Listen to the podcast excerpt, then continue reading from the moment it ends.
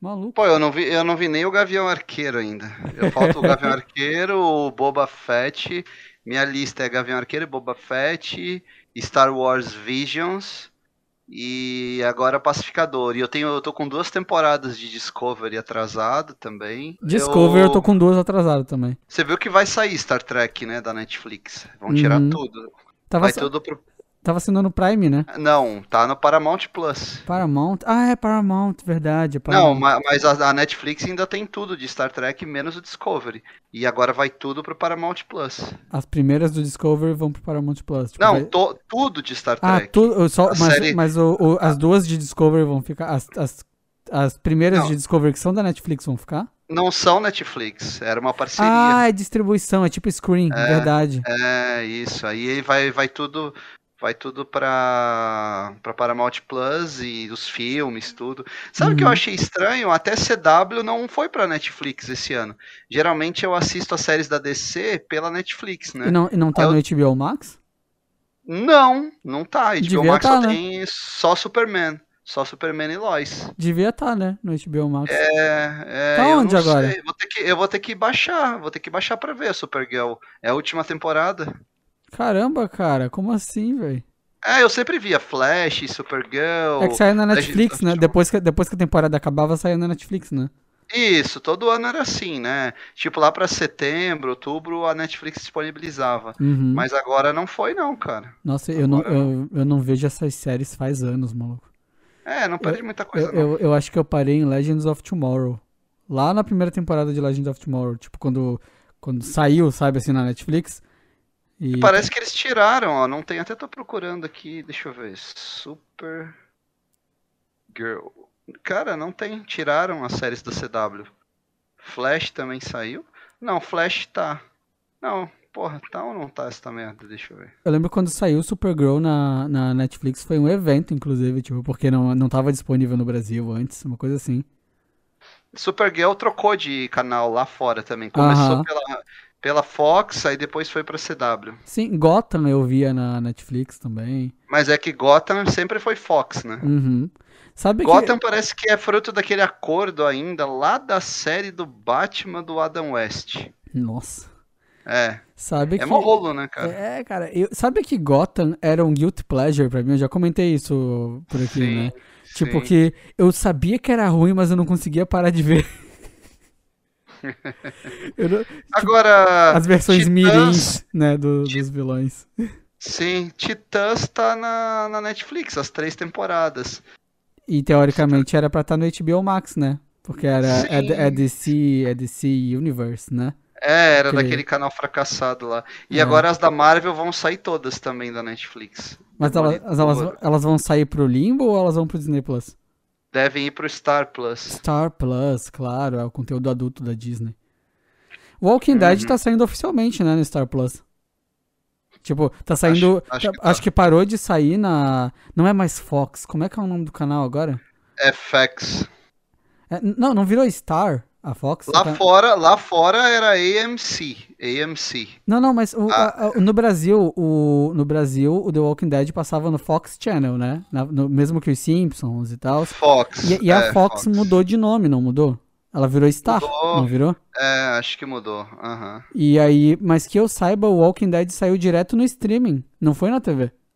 Foi, de, foi tipo Ah, assim, é? pra incentivar o pessoal a ativar, a assinar a Star Plus. Ah, E é a última temporada de Walking Dead, né? Então, tipo, Sim. pô, é bem, é bem, tipo assim, tem um apelo, né, pra te assinar o serviço. É a última temporada de uma das séries mais famosas da, da AMC, né? Sim, sim. Tipo, é, é a série que passa na Fox aqui no Brasil, sabe? Walking Dead sai temporada nova, meu Deus, vira trend no Twitter. Ai, o Negan, sabe? Não sei o que. Eu nem sei mais onde é que, por onde é que anda The Walking Dead.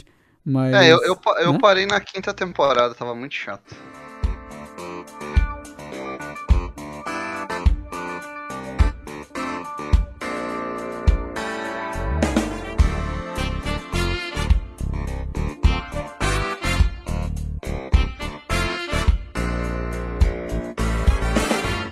Saudações a todos! Está começando mais um Cult Lab Podcast. Meu nome é Iago Gonçalves e hoje a gente está aqui para falar do filme Ataque dos Cães, ou The Power of the Dog. E aqui para falar comigo sobre esse tema hoje temos o Leonardo Chaves. E aí, cara, como é que você tá? Tudo bem? E aí, galera, tudo bem? Tudo tranquilo?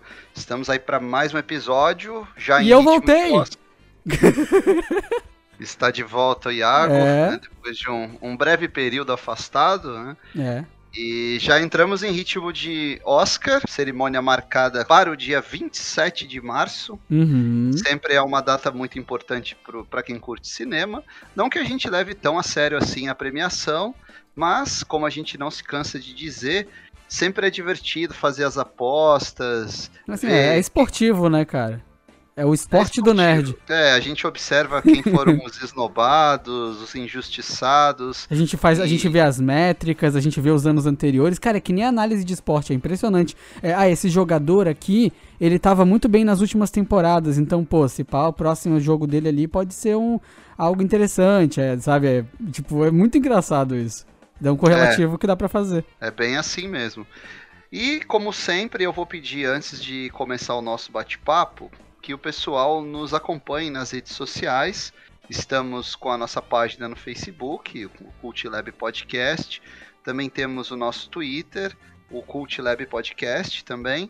E principalmente estamos presentes no Instagram, onde nós postamos sobre as nossas publicações, né, sobre os nossos episódios, que são episódios semanais. Todo início de semana vai estar ali no, na sua plataforma favorita. Sai então, domingo, sai domingo para te ouvir segunda indo pro trabalho, saca? É bem assim mesmo. então eu peço que vocês nos acompanhem, indiquem o nosso podcast e, claro, sigam a gente também nas plataformas. Estamos no Spotify, no Google Podcast, no Apple Podcast, no Amazon Music e também no Deezer. Segue a gente ali, classifica, compartilha o conteúdo. Esse compartilhamento é o que vem fazendo com que nosso público aumente cada vez mais. Nós temos agora, batemos há pouco tempo a marca de 400 seguidores no Instagram. É muito para um podcast que é pequeno, que é feito de maneira mais descontraída, sem grandes ambições profissionalizantes, né? A gente uhum. não é uhum. jornalista profissional, mas a gente procura fazer o conteúdo, produzir esse conteúdo com muito cuidado, muito carinho.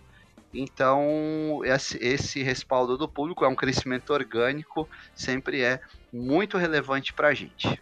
E lembrando, lembrando que o Spotify agora dá para você avaliar o podcast. Então, se está ouvindo pelo Spotify ou qualquer plataforma que der para avaliar, dá as cinco estrelinhas para gente. Isso ajuda muito, porque faz a plataforma entender que o nosso podcast é relevante e indica ele para mais pessoas que tenham interesse pelo tema de TV e cinema. Muito bem, é isso aí.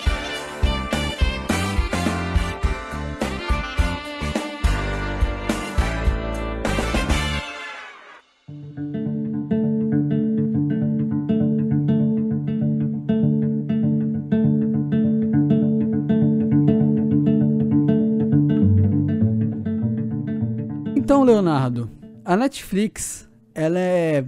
Ela confunde a gente, né? Os nossos sentimentos. Porque às vezes ela vem com coisas de cunho questionável pela quantidade. E às vezes ela faz o melhor filme do ano. é, ela normalmente.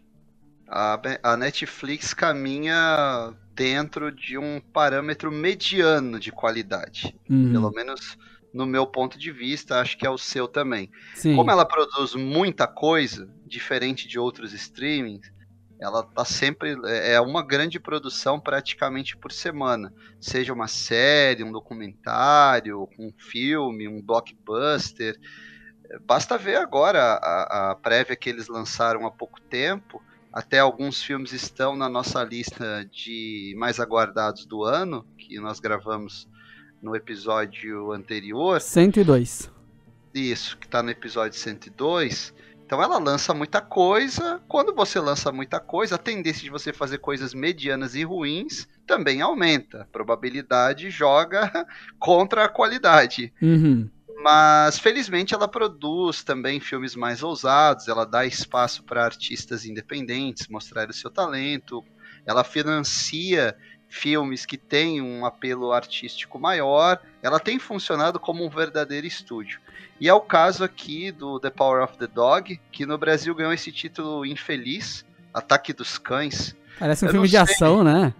Eu acho que a ideia era essa. A ideia era vender o filme como um thriller, como um filme de ação, ou um western de ação, não sei. O filme não. Nem de perto ele, ele parece com algum filme desse gênero. Mas a gente né, assistiu porque já era um filme que tinha um certo gabarito, tanto no que diz respeito ao elenco, quanto à direção, equipe técnica, e é o filme que desponta, eu acho que é o grande favorito para o Oscar. Eu também acho, cara. Eu acho que nenhum dos outros candidatos ali, tipo, claro, tem alguns que a gente não viu. Eu não vi Drive My Car, sabe? É, eu não vi o outro lá, o Belfast, sabe? É, Sim, o West Side Story também, nós, é... nós não conseguimos ver ainda. Então, tipo, dentro do que eu vi, para mim ele é um fortíssimo candidato, se pá, ele ganha. Tanto que ele tá concorrendo em muita categoria. Sabe? Muita, São muita, 12 muita. indicações, né? Uhum, uhum. E normalmente quando isso rola, tem duas grandes possibilidades. Ou eles vão premiar em tudo, menos no filme, no, no filme melhor filme, uhum. ou vai ganhar melhor filme. Saca? É, a gente precisa ver aí o, o, os termômetros que são as premiações dos sindicatos. Então você tem o SEG, o PGA, o Directors Guild Award, o DGA. Então, essas premiações são termômetros para o Oscar. Eu, diferente... eu, ouvi dizer, eu ouvi dizer que a Netflix, ela. A Netflix, meu Deus. Eu ouvi dizer que o Oscar ele, ele foi um pouco diferente desse, dessas outras premiações na questão dos filmes que ele escolheu para colocar ali. É, alguns, assim, ele pegou coisas bem diferentes de algumas dessas principais premiações. É, eu vi que o. Tipo, o, o SEG... normalmente as listas. O que eu quero dizer é que as listas em anos anteriores foram mais parecidas do que nesse ano, entendeu? Se a gente pegar ali o SEG, por exemplo, né? O SEG tem a premiação tanto para filme para cinema quanto TV e streaming. Né? Uhum. Hoje você fala, ah, TV, na verdade você vai, vai verificar, é uma série que tá no streaming. É o caso de Round Six, é, The Morning Show, uhum. né? Round Six da Netflix e Morning Show da Apple Plus. Então, o, o SEG premia. O Oscar é, é só um, é um prêmio de cinema, é diferente do Globo de Ouro, do SEG uhum. e de outros prêmios aí que misturam, né? Mas se a gente pegar ali o, o SEG na categoria melhor ator, bate mais ou menos com as, com as indicações para o Oscar. Você tem o uhum. Javier Bardem, o Benedict Cumberbatch, o Andrew Garfield, o Will Smith e o Denzel. Uhum. Né? Então, eu não vi Tic Tic assim, Boom ainda, inclusive. Eu também não vi. E são, são exatamente os mesmos que estão concorrendo para melhor ator no Oscar. Uhum. A melhor atriz, a, a, a mudança foi ali a, a, Lady Gaga, que não entrou no Oscar, mas entrou no, no SEG. O Oscar Eles tá lembra... mais certo mesmo. Cara, é, o House of Gucci é um filme todo desconjuntado, tem um problema eu sério. Esperava, eu esperava que fosse um bom filme, de verdade, cara, quando eu fui ver. Nossa. É, e a Lady Gaga, assim, lá no, no Se uma Estrela era, mereceu indicação. Aqui não. Uhum, não, não uhum. vejo por que indicar, acho que o Oscar andou bem. Mas Jessica Chastain, Olivia Colman, a Nicole Kidman estão indicadas. Né, para melhor atriz no SEG e estão também no, no Oscar, né? Ficaram de fora do Oscar a Jennifer Hudson e a Lady Gaga, foram substituídas pela Kristen Stewart e pela Penelope Cruz. Né? Então, uhum assim, é, tá, tá, mais ou menos parecido. Eu, eu, se eu fosse apostar hoje, aí já puxando aqui pro nosso filme, o filme que a gente vai comentar hoje, se eu fosse apostar, eu ficaria entre dois atores para melhor ator. Eu fico entre o Benedict Cumberbatch e o Denzel Washington. Eu uhum, acho que uhum, são uhum. os dois favoritos, sabe? O, tal, talvez o, o Cumberbatch, como o filme dele tá mais na crista da onda, ele também se destaque mais.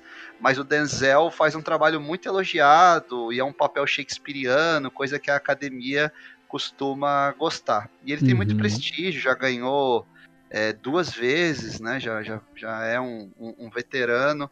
Talvez. Eu, eu acho que fica entre os dois. Não, não acredito que os outros tenham muita chance, não, sabe? Sim. Eu acho que é o Cumberbatch e o Denzel. Assim, o Cumberbatch é o momento dele, cara. Como ator, como astro de cinema, ele tá no auge da carreira, Sim. mesclando papéis em filmes blockbuster como o próprio Doutor Estranho, que estreia daqui a alguns meses, ele teve no Homem-Aranha, e com outros filmes que são intermediários, que não são superproduções, mas são filmes que têm destaque, como é o caso do Ataque dos Cães, ele teve também no Mauritano, que é um belo filme, com a Jodie não Foster. vi, esse eu não vi. É um belo filme, passou meio batido. E é um ator muito versátil, né? Basta ver que agora ele, que é um cara inglês, faz o papel de um cowboy lá de Montana, né? Lá do Uhum. interior dos Estados. Unidos. Aproveitando que tu tá contando que é da sinopse, Claro, vamos dar a sinopse. Ataque dos Cães, ou The Power of the Dog, conta a história de um sujeito que é vivido pelo Benedict Cumberbatch, que é um cara cheio ali de, de frustrações, de mágoas, tem muita raiva,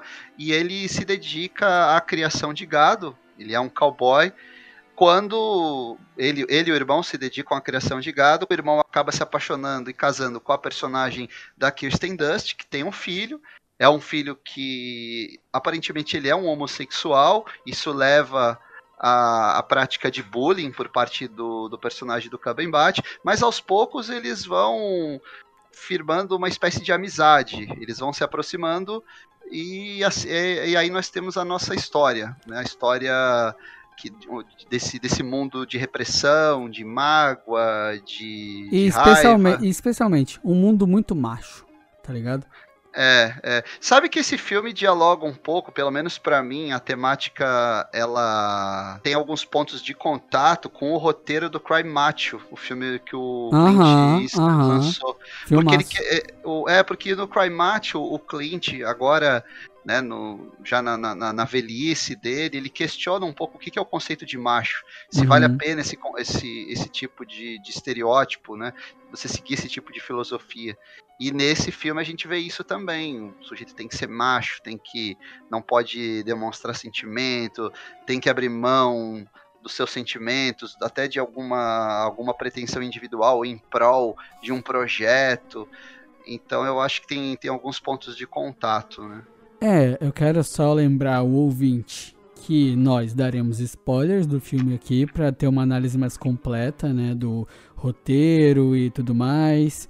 Vamos, vamos dar spoiler. Não tem como analisar o filme em detalhes sem entrar em detalhes do roteiro também. Ou seja, se você não viu, assista e volte. Se você viu, fique. E se você não se importa, fica aí também. Mas, Léo, eu queria começar puxando essa história falando que eu nunca li o livro, porque o livro não saiu no Brasil, não tem tradução, e eu acabei nunca lendo. Não, eu, mas eu já ouvi dizer que o livro ele é melhor que o filme. Cara, eh, os comentários que eu vi, até citando a crítica da Isabela Boscov, que é uma das melhores críticas que nós temos, Com certeza.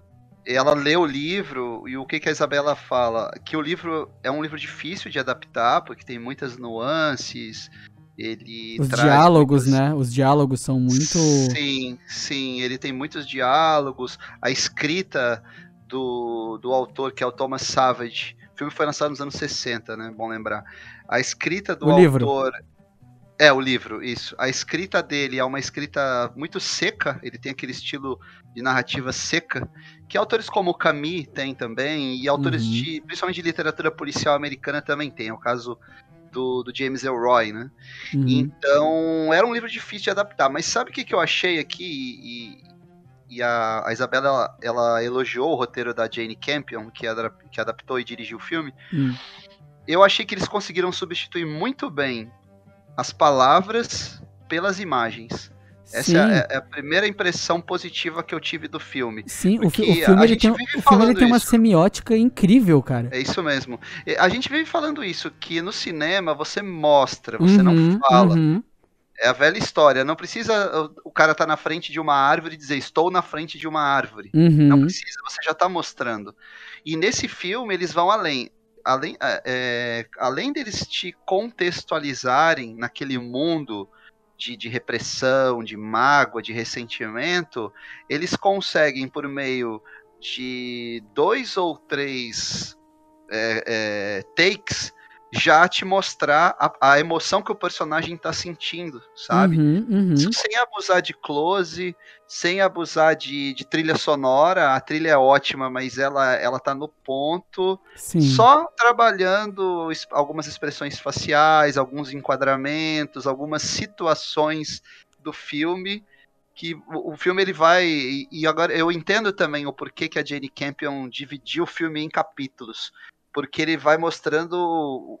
Cada capítulo mostra um pouquinho da evolução da história e dos personagens. Uhum. E tu dá até um espaçamento de tempo, de, de estação do ano, sabe? Que não é necessariamente tudo uma, uma situação necessariamente grudada na outra, mesmo que seja um período de tempo curto, né?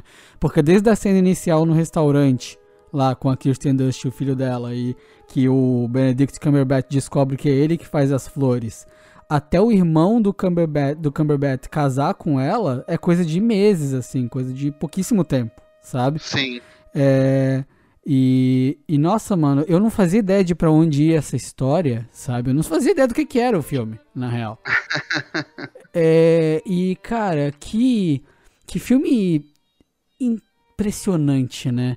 Pra mim, esse filme, ele é o puro suco do cinema, cara. De verdade, assim, é é, é, a adaptação, assim, ó, do jeito que ela tem que ser, sabe? Ela não é ipsis literis o livro, pelo que eu entendi, mas ao mesmo tempo ela também não é, ela não se prende a certas coisas, ela tem muita liberdade para tentar passar as mesmas ideias, o mesmo sentimento, sabe? E, e, semiótica, né, que é um termo que se usa bastante para falar sobre interpretação de cena, né?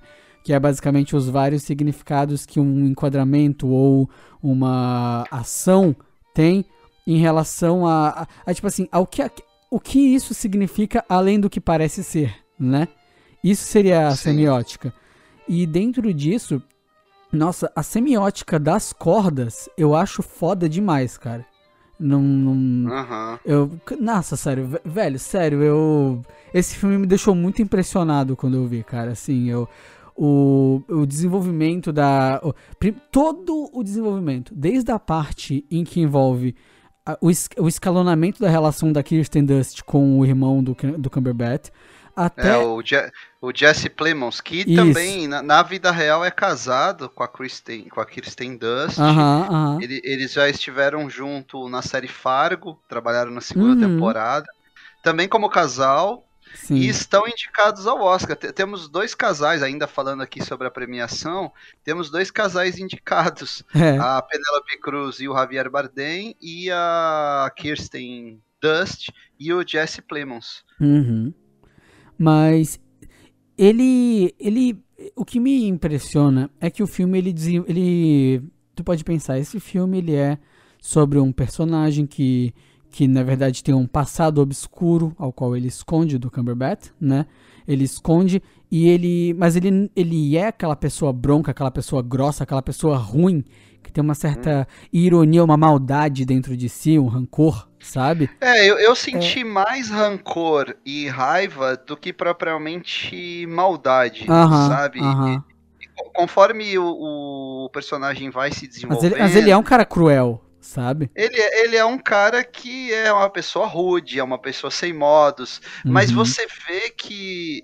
Veja que interessante, sem usar nenhum flashback, sem usar muito diálogo, num filme que tem uma metragem bem razoável para os padrões uhum. atuais, ele tem 2 horas e 8, ele é? não chega nem a 2 horas e 20.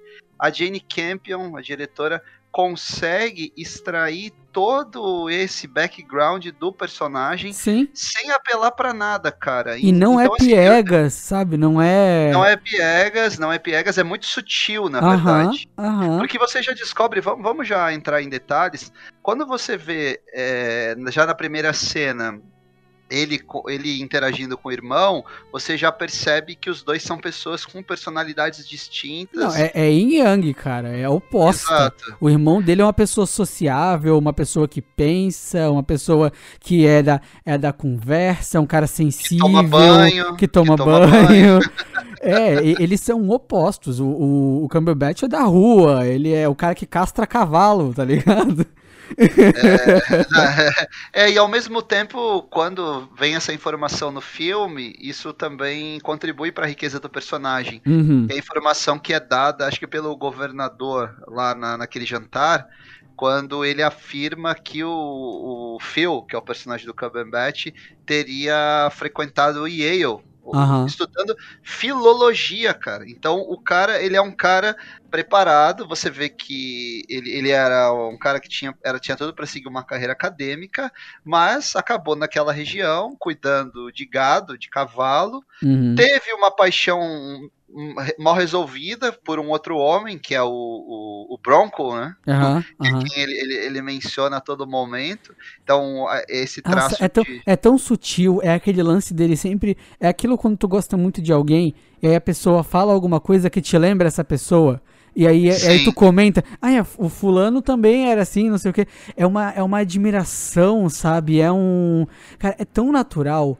Sabe, porque não é é ele jogando. ali, Não, o Bronco era desse jeito. Não, o Bronco gostava de não sei o quê. Não, o Bronco. Sabe, tipo assim. E, e tu vê que isso já é normal, sabe? Essa, é, que os caras veem como admiração, né? É, e você tem aqueles momentos ali que aparece os caras peladões lá tomando banho Aham. e ele, como ele é um sujeito reprimido, ele precisa ir lá no cantinho dele e tomar o banho sozinho. ele Aham, toma o banho aham. sozinho, lá ele fica relembrando o bronco, ele guarda até um tecido, né, um pedaço de tecido Sim. ali que ele fica cheirando, porque, enfim, ele era apaixonado pelo cara.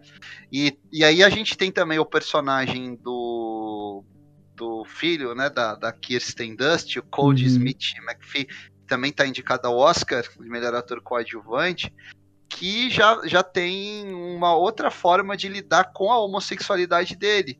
Ele é um cara mais tranquilo, mais bem resolvido.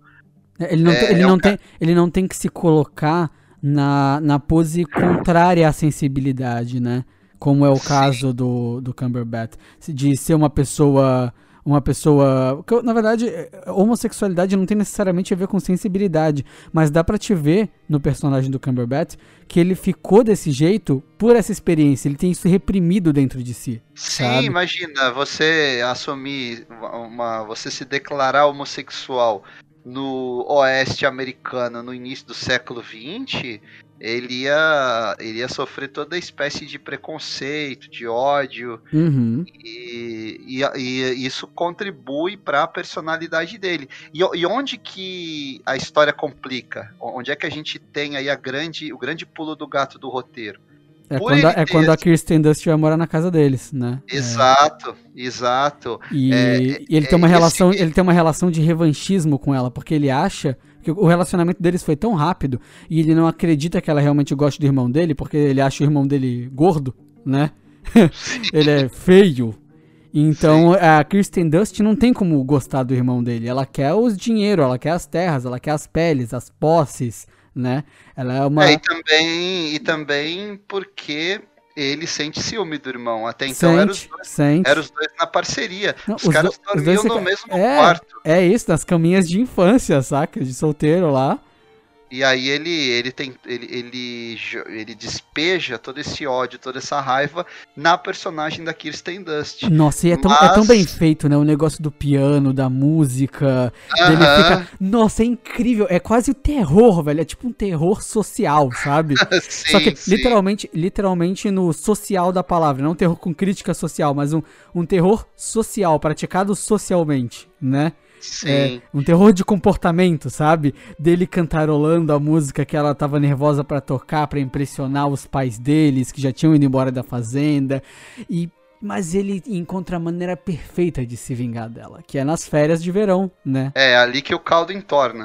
É, Porque ela se entrega ao álcool, ela passa a beber todo dia. por causa dele, pre- de prefer... de, de, assim, por causa dele principalmente, né? por causa dele. E aí a gente, a gente entende aquela frase lá do início, que é um voice-over Uhum. do personagem do do Cody Smith McPhee, que Aham. ele diz que desde que o pai dele morreu, o, o que ele pensava pra mãe dele é que a mãe dele fosse feliz. Aham.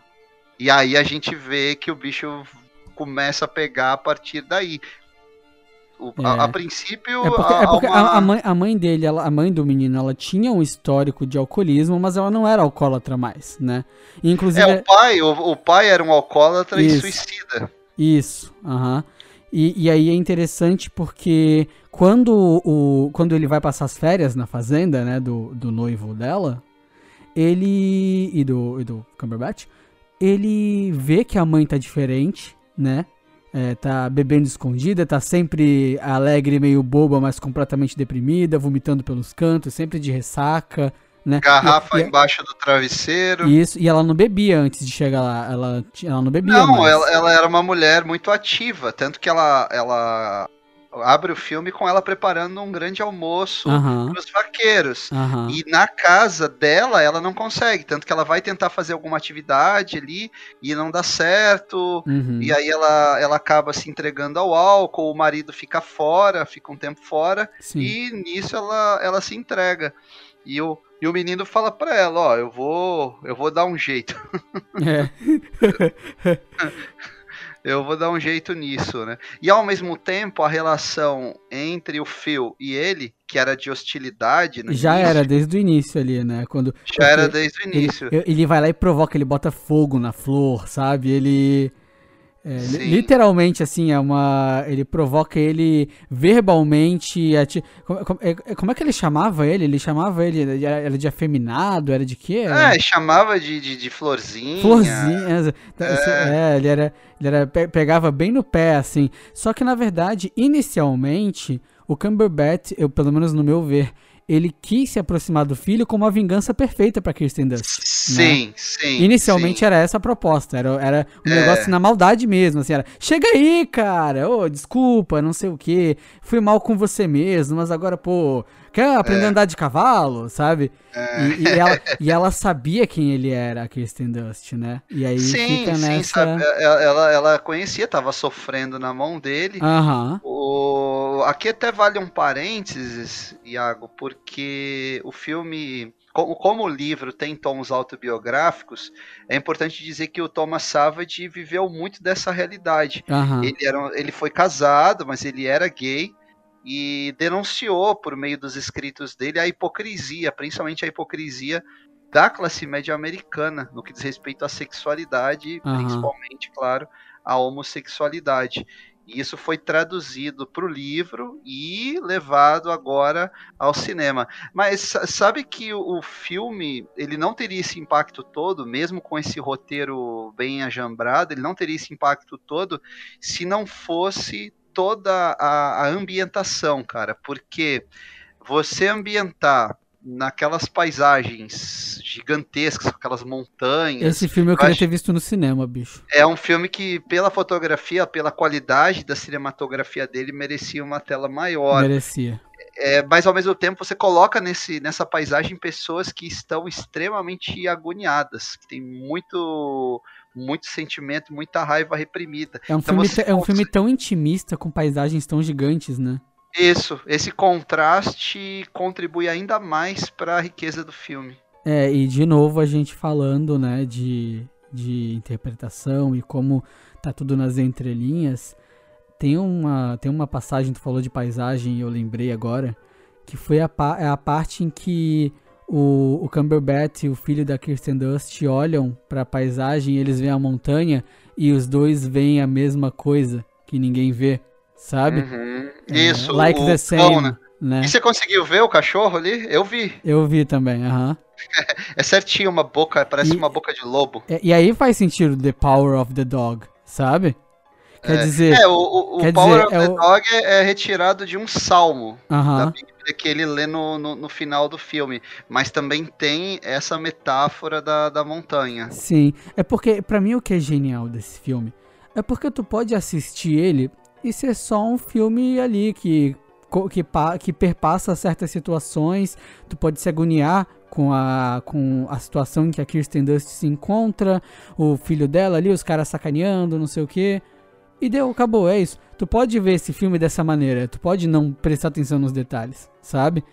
E eu sinto que esse filme tu tem que, tem que ter um olhar bem apurado para pegar as interpretações as quais ele traz ali, porque tem muita coisa não dita. Tem muita É, coisa sugerida, sabe? É muito a sutileza e a, a Jane Campion ela explora bem o chamado tempo morto do cinema, que é aquele momento que a gente é, a, a gente está acostumado a não ver transposto para a tela, que é sei lá o tempo que o cara sai de casa e caminha até o vizinho. Uhum.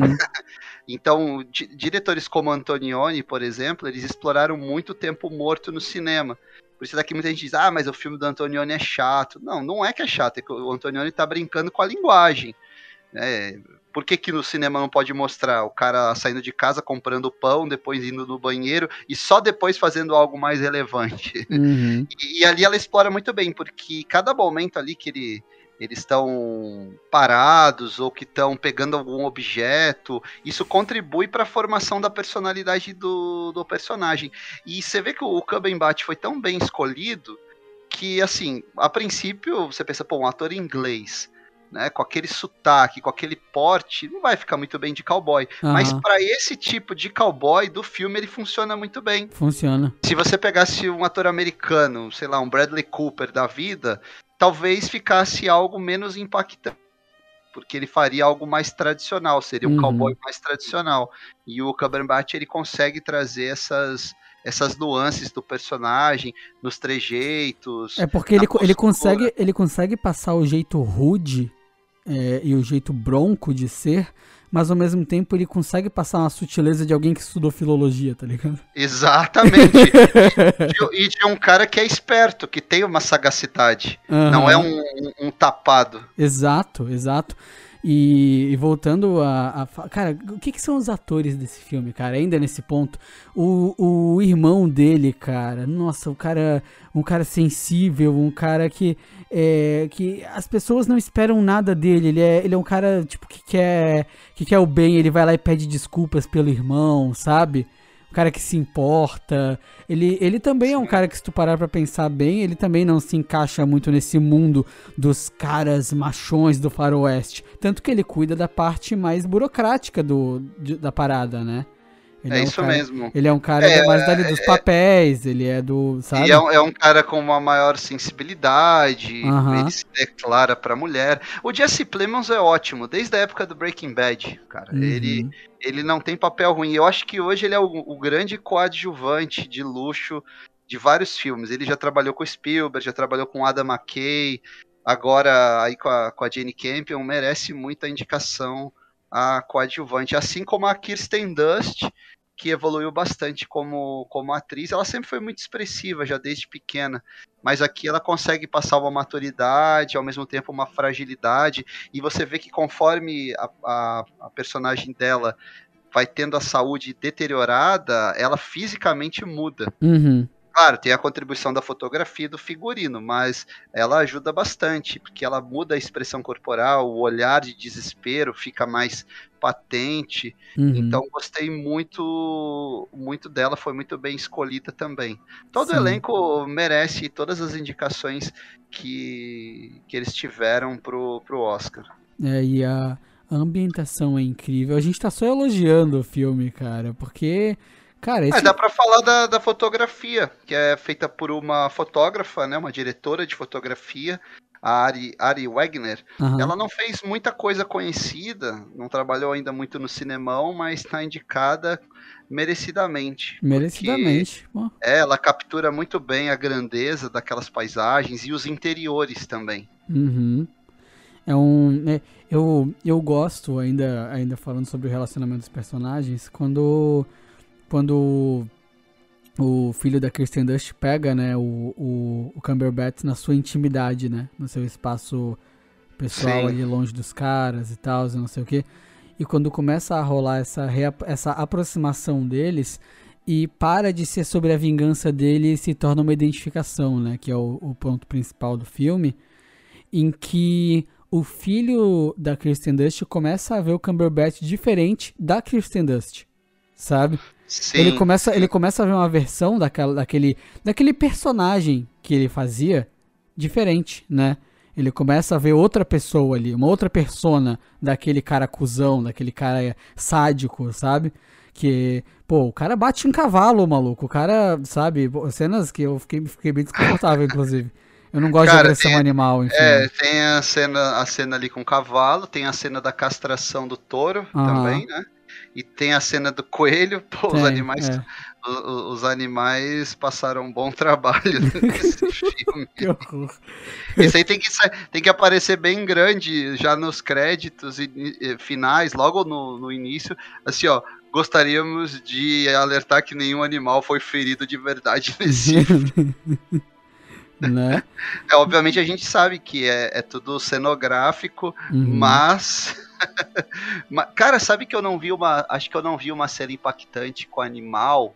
Desde. Eu não sei se você vai lembrar desse filme, mas tem um filme dos anos 90 com Billy Crystal que se chama City Slickers. No Brasil chamou Amigos Sempre Amigos. Não sei e tem uma é cena, tem uma cena do parto, do parto de um bezerro. Caralho. Cara, que é, é impressionante, cara, é impressionante. Eu não sei como é que eles fizeram aquilo ali. E essa aí da, da castração, da castração do touro Porra. também é, é, é, deixa o espectador assim chocado, né? É. Mas é mais um mérito da direção que faz aquilo que é cenográfico parecer muito realista. É.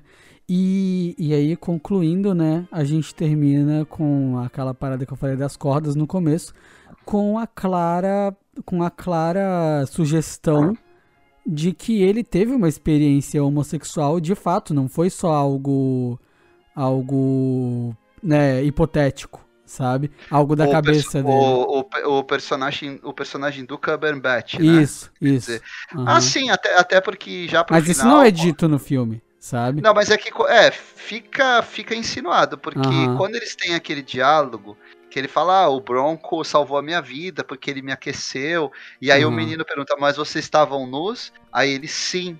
Uhum. Então ali ele, ele desvela um pouco mais da, da personalidade dele, do sentimento dele pro menino. É, e de novo, a gente. É, é de pouco, novo, pouco antes dele, dele morrer, até, né? É, aham. E de novo, a gente tá falando de, um, de uma época em que as pessoas cuspiam no chão, tá ligado? A gente tá falando de uma época. É o que... macho, é o macho do, do oeste. É, o, o, o, símbolo do macho é o cara andando de perna aberta. Por quê? Primeiro, porque é um símbolo de tipo. de um símbolo de hétero, futebol, não sei o quê. É um símbolo mas, de mas virilidade. É, de mas, virilidade. É, mas ele é associado especialmente a essa época do cara andar meio de perna aberta por causa do cavalo, tá ligado? Do cara, o cara anda muito a cavalo e anda com aquela perna um pouquinho arqueada, sabe? Então é o período Sim. do cara bronco, o cara baixão mesmo, o cara que, que mastiga tabaco, tá ligado? é... Porra, é... e esse, cara, sensacional. Eu acho que a gente pode puxar as nossas notas, tu acha? Acho que sim, vamos, vamos só fechar um pouquinho a, a, a história, que acho que ah, merece, diga. antes da gente dar nota, merece um pouquinho a, a discussão final, porque hum. eu concluí, acho que você concluiu isso também, que ele acabou, o, o menino matou ele com matou. o Anthrax. Matou, matou, matou, na corda, naquele momento que ele encontra a vaca, que é uma cena curta, uhum. você pensa, o que ele vai fazer com essa vaca morta? Na verdade, ele pegou o Anthrax e passou na, na corda, o, como o cara tava com a mão cortada, né? É, teve a, aquilo ali infeccionou uhum. e ele acabou morrendo. E no final aparece o menino com a corda segurando com luvas, coloca embaixo da cama, olha pela janela, tá a mãe dele e o é George, né? O personagem Isso. do Jesse Plimons se acertando. Então ele fica tranquilo porque ele cumpriu a missão dele, a mãe dele tá feliz e ele e joga a corda para baixo da cama. E uhum. essa cena final fecha a, o, início, o início do filme, que abre com aquela frase em, voice-over. Da felicidade da mãe da dele. Da felicidade da mãe dele, exatamente. É isso aí. É, não, ele, ele, ele matou o cara mesmo. Cara, que... Matou tanto que o médico ali. Aliás, esse é um dos poucos momentos realmente expositivos do filme. Uhum. Quando o médico chega e fala pro. No, no enterro, fala pro irmão do Phil no funeral. Ah, ele, ele, saiu o resultado e ele morreu de. Foi antraz. Ele, ué, mas o fio sempre foi tão cuidadoso e tal. Uhum. Porque lá no início mostra ele falando: Ó, oh, não toca no animal, tá com antraz, morreu uhum. com antraz. E aí, aí, esse é o momento mais expositivo do filme, né? Que, uhum. para o espectador se ligar, ó, ele morreu não foi por acaso, ele foi. Houve uma intenção de matar. Sim, sim. É um dolo. Teve o dolo. Vamos partir pras notas, então? Bora, vai com a sua que depois eu, eu dou a minha, então. Cara, eu eu acho que esse é um dos poucos filmes que eu posso falar aqui no Cult Lab que eu acho irretocável. De tudo que eu estudo de cinema, de tudo que eu vejo sobre adaptações, das experiências que a gente tem com adaptações literárias, até com a própria Netflix. A gente sempre tem alguns pontos que a gente fica meio com alguma rusga, alguma coisa que fica, ah, isso aqui, pô, isso aqui eu achei que ficou estranho, isso aqui. Eu achei esse filme redondo. Redondo assim, eu achei esse filme tudo certo, sabe? Ele não é muito longo, ele não é muito curto, tá todo mundo incrível, a fotografia é sensacional, o, os atores entregam tudo, os diálogos, o que não é dito, o que é dito, é tudo certo. E a única exposição que existe no filme é útil, sabe? Não é repetição, não é. Sim. Não é. Não tá ali só. Ô espectador, você é burro, então eu vou te falar de novo. O filme não, o filme não se utiliza de flashbacks, porque querendo ou não, é, existem bons flashbacks no cinema? Existem, mas o flashback é uma forma preguiçosa de contar algo que tu não conseguiu contar de outro jeito. Essa é a real. Sim. Sabe? Você toma o caminho mais fácil no flashback. Exato. E é um filme que ele é tanto sobre o passado que ele podia mostrar o rosto do Bronco. Podia dar uma personalidade para ele que não fosse o a, a projeção que o Cumberbatch cria no filme, sabe? Sim. Mas sim. não, a projeção é o que interessa pra gente, sabe? É, eu acho que ele trabalha o suficiente. Eu fiquei com vontade de ler o livro quando eu terminei o, o filme. É, também fiquei curioso, sabe? É, até por, por ele ter uma escrita, como tu falou, que parece com essa, com essa escrita que parece de literatura policial e tal, sabe? É que é uma Uhum. parada mais direta, sabe? Eu, Sim. eu fiquei interessado porque parece de fácil leitura, sabe? Sim, sim. É, ele, é, ele entra naquela, naquela tradição dos livros é, de faroeste dos Estados Unidos. Tem Aham. uh, o outro ator, autor também que é conhecido por trafegar por esse gênero é o Cormac McCarthy, né? Uhum. Que escreveu o livro que é, originou o filme Onde os Fracos Não Têm Vez. Ah, sim. Mas. Então tem, tem essa tradição, né, da literatura e também dos quadrinhos de faroeste nos Estados Unidos. Sim, sim. E, cara, concluindo a minha nota, sem ser prolixo aqui, ficar repetindo elogios que a gente já fez durante o episódio inteiro, eu dou um 10 pro filme, cara. Eu achei que foi o melhor. Oh, Foi- é, é, é. Foi, foi, o tá melhor, louco, foi o melhor filme que eu vi esse, o, o ano passado. Olha só. Foi, foi. Foi. o- Cara, de verdade, assim, eu, eu não tenho nenhum retoque a dar no filme. Tipo de, ah, isso aqui eu faria diferente, isso aqui eu achei mal feito. Não, pra mim tá tudo no Sim. lugar, tá ligado? Dezão, Pô, cara. Coisa boa. Dezão, pô. Se eu, tirar, se, gente- se, eu tirasse, se eu tirasse nota do filme, ia ser escroto, ia ser por pura escrotidão, tá ligado? certo, certo. Ah, eu, eu também falei, acho que eu já falei tudo que eu queria sobre o filme. É, talvez o o, para fechar destacar de novo o trabalho da Jane Campion como diretora. Nunca é difícil você adaptar um Tu viu texto. outro filme dela lá, o, o piano? É, o, o Piano talvez seja o filme mais conhecido dela. Foi o filme que deu o Oscar pra Holly Hunter e pra Anna Paquin também, se eu não me Uhum. engano. É, Anna Paquin foi a atriz mais jovem a ganhar o Oscar, né? Foi, foi. E- aham. mas, mas ela continuou fazendo filmes, já é uma diretora veterana. Uhum. E esse é o primeiro projeto dela na Netflix. E olha, temos a chance aí de, de finalmente a Netflix ganhar, levar o seu Oscar de melhor filme. A Netflix é, o mais sempre tá lá, né? Sempre tá lá. Ela... é, nos últimos anos tá chegando sempre. O, o mais próximo que eles chegaram foi o Oscar de filme estrangeiro com Roma. Aham, aham. É, Eles levaram filme estrangeiro e diretor, mas não levaram de filme. Naquele ano, se eu não me engano. É muito escroto, né? Leva, leva filme estrangeiro, leva melhor filme estrangeiro, leva melhor diretor e não leva melhor filme, tá ligado? É, é o, o o- melhor filme naquele ano, deixa eu me lembrar. Olha que a gente esquece, né? O Oscar tem, tem, tem feito isso, né?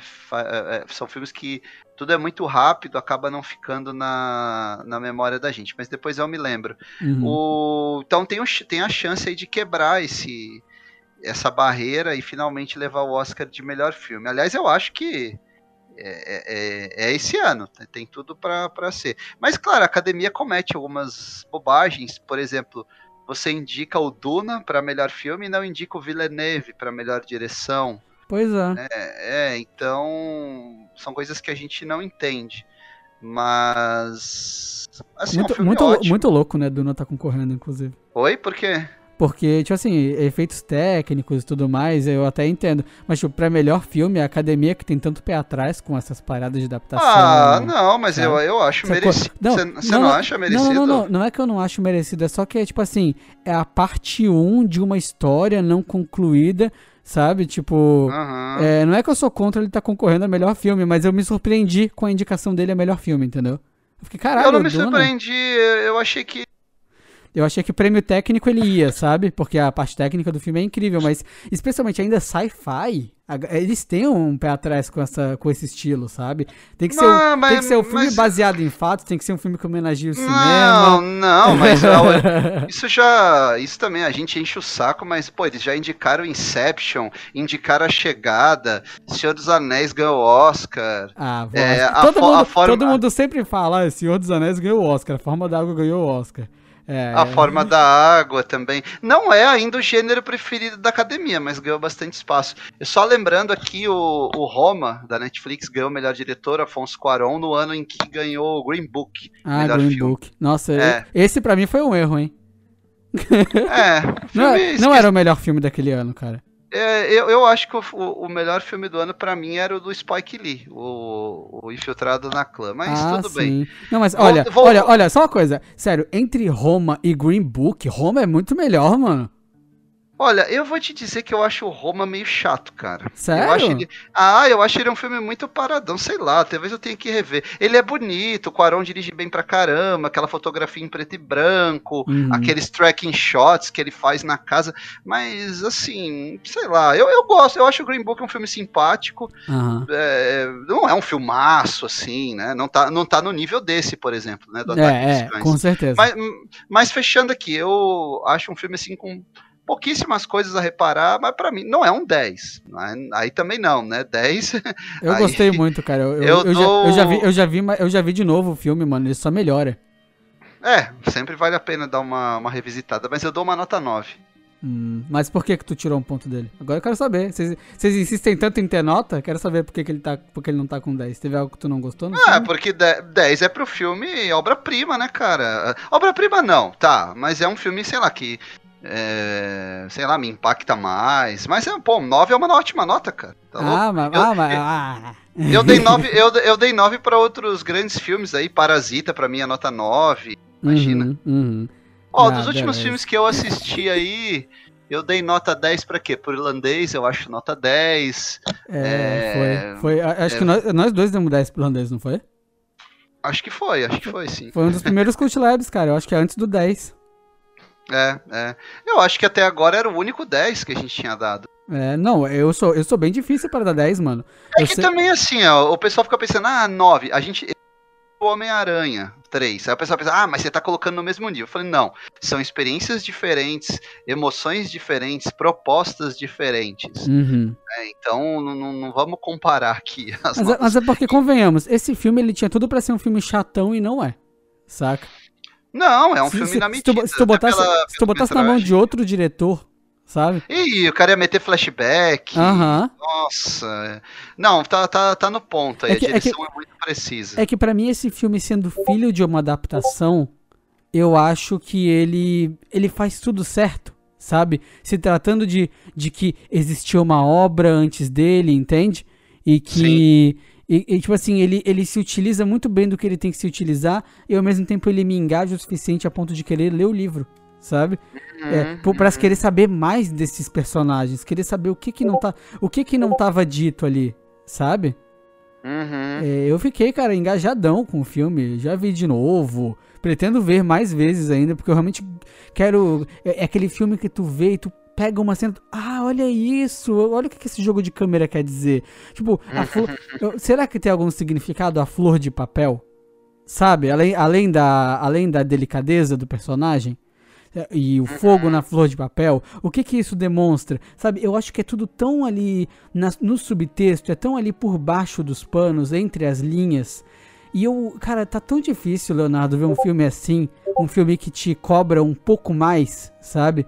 Do que Sim. tu só sentar, desligar a cabeça e consumir e uh, virar um zumbi do entretenimento, tá ligado? Uhum.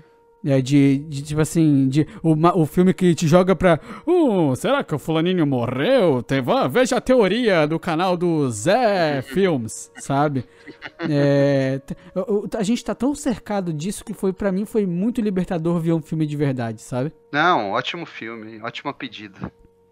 Mas então, fechamos? É isso! Voltei! Acho que é o primeiro. É o primeiro Cult Lab que eu volto depois do episódio 100, né? É, é que, é que eu e o Lauro a gente brigou, né? Tanto que vocês viram que ele nem tá aqui hoje. Ah!